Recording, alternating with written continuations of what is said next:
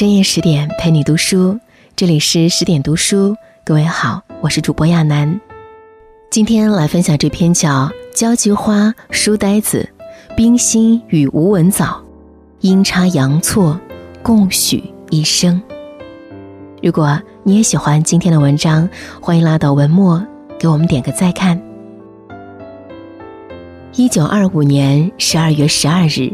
冰心在孤寂的宿舍中无心看书，便披上大衣，打算到人多的图书馆去。不料在楼外的雪地上，竟看到了满地的相思。后来，冰心在图书馆也没能读成书，却写成了一首诗，名曰《相思》。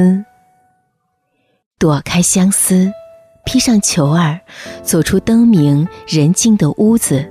小径里，明月相窥，枯枝在雪地上又纵横的写遍了相思。寥寥数行，却满是深情。这是以写母爱、童心而著称的世纪老人冰心屈指可数的爱情诗。可是，这首诗除了冰心当时的导师 L 夫人外，却再无其他人看过。当然，也包括这首诗的主人公吴文藻。此时，两个风华正茂的年轻人才刚刚成为情侣。他们不知道的是，开始是你，最终是你，此后余生都是你。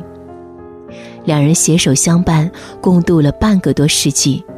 虽然没有轰轰烈烈，却平平淡淡的甜到心坎里去了。一九二三年，二十三岁的冰心从燕京大学毕业了。随着汽笛的一声长鸣，他离开家人，只身前往美国求学。同年，二十二岁的吴文藻以极优异的成绩从清华毕业，并获得前往美国哥伦比亚大学继续深造的机会。互不相识的两人，在去往美国的约克逊号游轮上第一次相遇了。因受朋友之托，冰心本意是想找同学的弟弟过来照顾一二，谁知却误打误撞地找到了吴文藻。找错了人，冰心也不好意思直接让吴文藻回去，于是两人倚着栏杆看海谈天，从诗词歌赋谈到了人生哲学。此时的冰心已小有名气，诗集《繁星》和小说集《超人》都已经出版。船上的同窗大多过来称赞一声“久仰”，吴文藻却不像其他人一样，恭维客套地夸赞冰心，反而耿直地说：“你如果不趁在国外的时间多看一些课外的书，那么这次到美国就算是白来了。”这话深深地刺痛了冰心，但吴文藻的学识渊博、见解不凡，也给他留下了深刻的印象。船上的两个星期很快就过去了。下船后，冰心收到了很多热情的来信，信中纷纷表达了好感，但是唯独一个人与众不同，只礼貌性的寄来了一张明信片。这个人就是吴文藻。冰心也是一个很有性格的人，他反其道而行之，给寄信的人回复了应酬式的明信片，却给寄明信片的人认真的。写了一封回信，不好说这是不是吴文藻独出心裁的策略。总之，他取得了不错的成效。从此，冰心和吴文藻开始了鸿雁传书。每看到有趣的书，吴文藻都迫不及待地寄给冰心与他分享。爱情是没有预料的事情，可如果动了心，我想要的就是一辈子倾心相伴。两年后，吴文藻在与冰心一起泛舟游玩时，真诚地说愿与他终身相处。冰心思考了一夜，答复道：“他没有意见，但必须征得父母的同意。”就这样，两个风华正茂的留学生在异国他乡成为了知己和恋人。一九二六年，冰心完成了在美国的学业，回国到燕京大学任教。吴文藻则继续留在哥伦比亚大学研究院攻读社会学博士。不久后，学成回国的吴文藻也父唱夫随来到了燕京大学教书。一九二九年六月，冰心和吴文藻在燕京大学举行了婚礼。婚礼十分简单，总花费不过三十四元。新婚夜的他们本应该拥有属于自己完整的房间和空间，却只是在京西大觉寺临时搭了一个新房，除了自带的两张帆布床，就只有一张缺了腿的三角桌子。冰心曾说。婚姻不是爱情的坟墓，而是更亲密的灵肉合一的爱情的开始。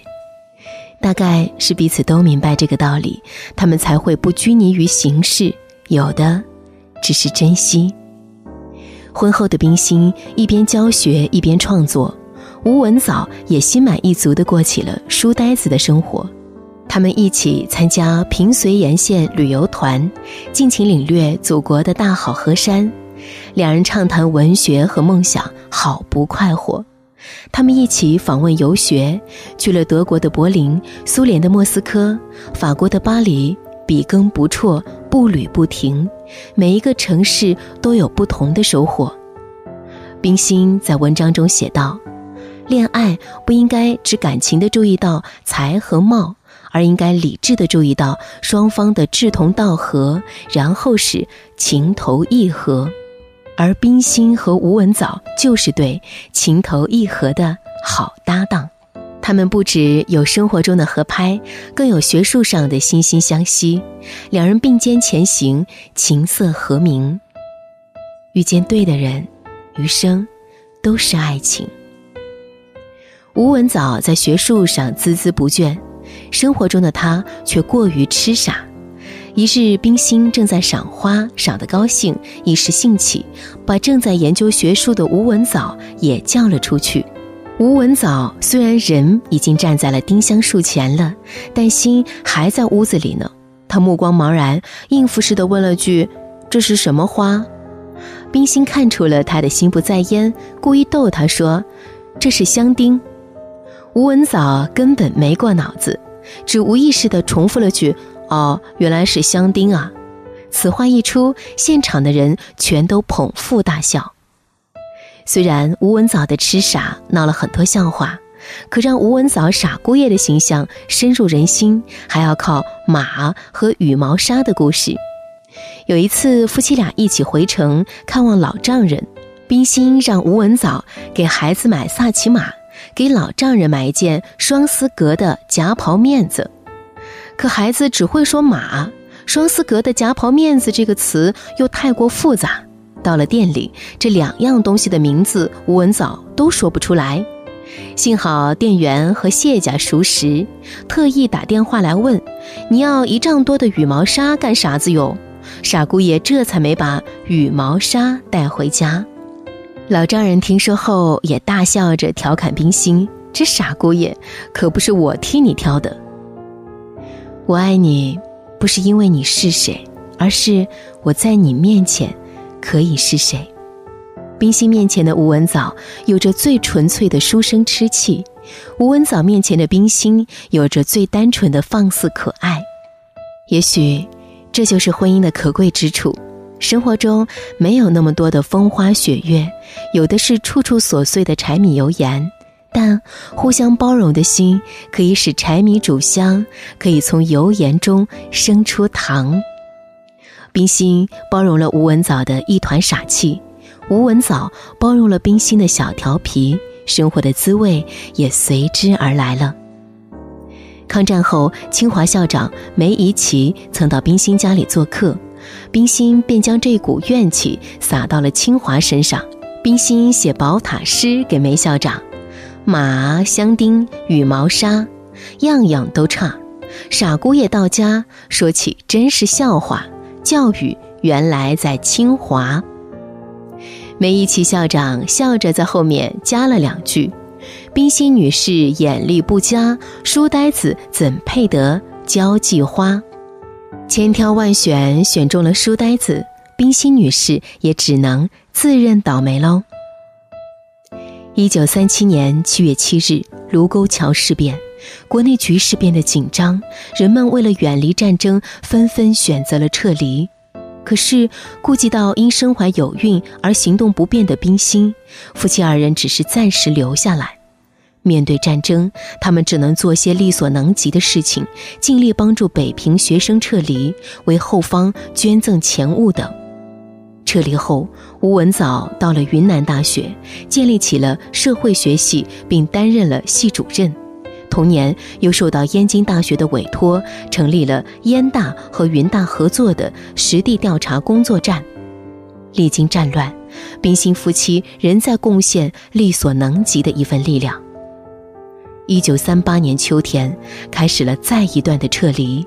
冰心一家人几经波折，终于租到了一处住所——华氏木庐。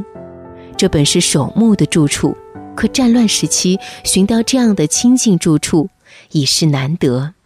吴文藻的工作还是在昆明，要骑马才能回家，非常的不方便。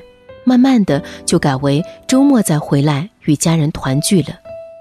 生活愈发艰苦，爱人也不在身边。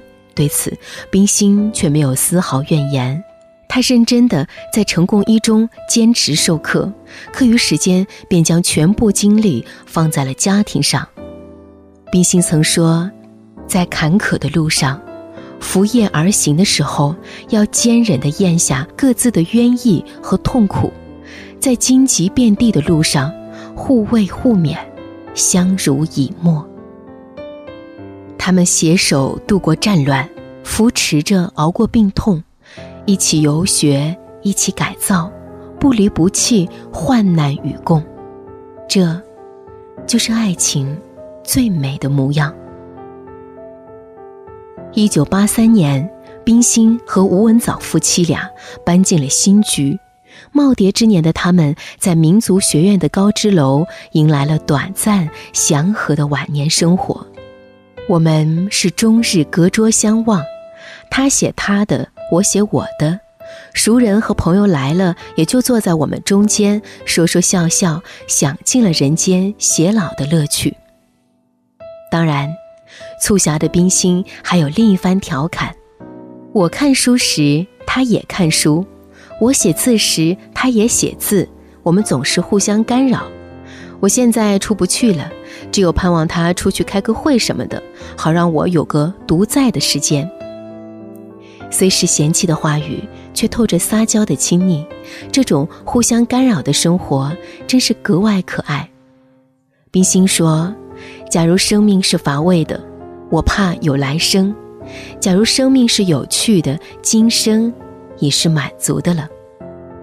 一人一世一双人，既有志同道合，又有情投意合，想必已是满足了吧。